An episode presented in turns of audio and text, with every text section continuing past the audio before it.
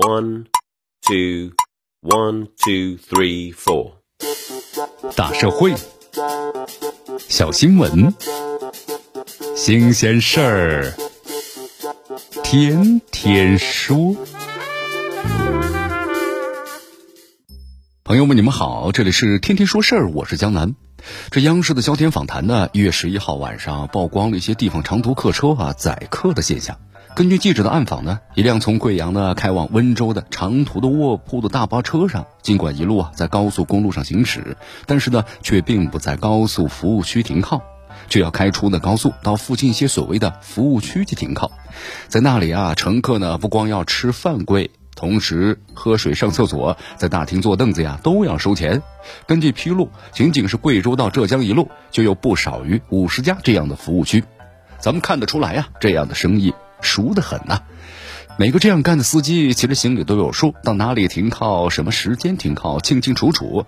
到了服务区，先登记，然后领钱，也一本正经。正所谓是货钱两讫，行云流水啊。而司机领到钱之后呢，想必就是白吃饭休息了。同样的场景啊，十多年前，其实呢，有的朋友还真经历过。不过那个时候啊，送货上门的司机吆五喝六的，神气的很。不想今天呢，又看到了他的更高级的版本。这司机当然和服务区啊是有默契，把一车人拉过去肯定要消费，而因为这样的服务区很多，那司机也有选择的余地，所以拿钱吃饭那是理所当然呐，理直气壮，这些呢都不奇怪。但奇怪的是，这样的生意如何能够明目张胆的进行呢？又如何能够持续十多年、二十多年？那些有权管理的职能部门干什么去了？根据《中华人民共和国道路运输条例》的规定。运营的车辆不按批准的客运站点停靠，或者是不按规定的线路公布的班次行驶，处一千元以上三千元以下的罚款。这情节严重的话，由原许可的机关吊销道路运输经营许可证。那么这一规定的执行主体就是交通运输部门。然而，当记者采访当地交通部门的时候，该部门呢却表示我管不了。同样，高速交警部门也认为此事不归我管。至于说这些动辄就是能够容纳上千人的假服务区，是不是通过了消防检查，无人知晓。那么现状就是这些明显存在宰客行为，而且呢，以及严重消防隐患的假服务区，居然是存在了很多年，且至少到目前为止，没有部门表示我要为此负责。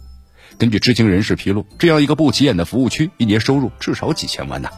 或许很多难解的疑团，在巨额的利润面前，它不再难解。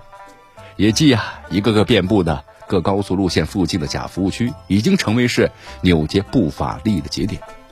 目前咱们还不知道啊，这里边具体的猫腻。但从种种的迹象呢，可以断言，在这条灰色的利益链条上拉上一趟活，收个两三百的大巴司机，不过就是一个不起眼的小角色罢了。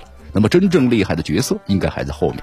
比如说，这老板圈占大片土地搞服务区，那么当地的国土规划、交通交管，还有消防等部门。真的不知情啊！这服务区涉及的宰客存在多年，那么公安、市场监管等部门也治不了吗？又是为什么？春运呢已经开始了，大批农民工都启动了返乡的模式，其中很多人都会选择这种跨省的卧铺大巴。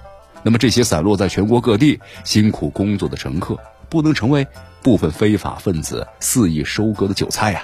对此的话，有关方面理应是深入调查，早日收了这些假服务区的神通。这里是天天说事儿，我是江南，咱们明天见。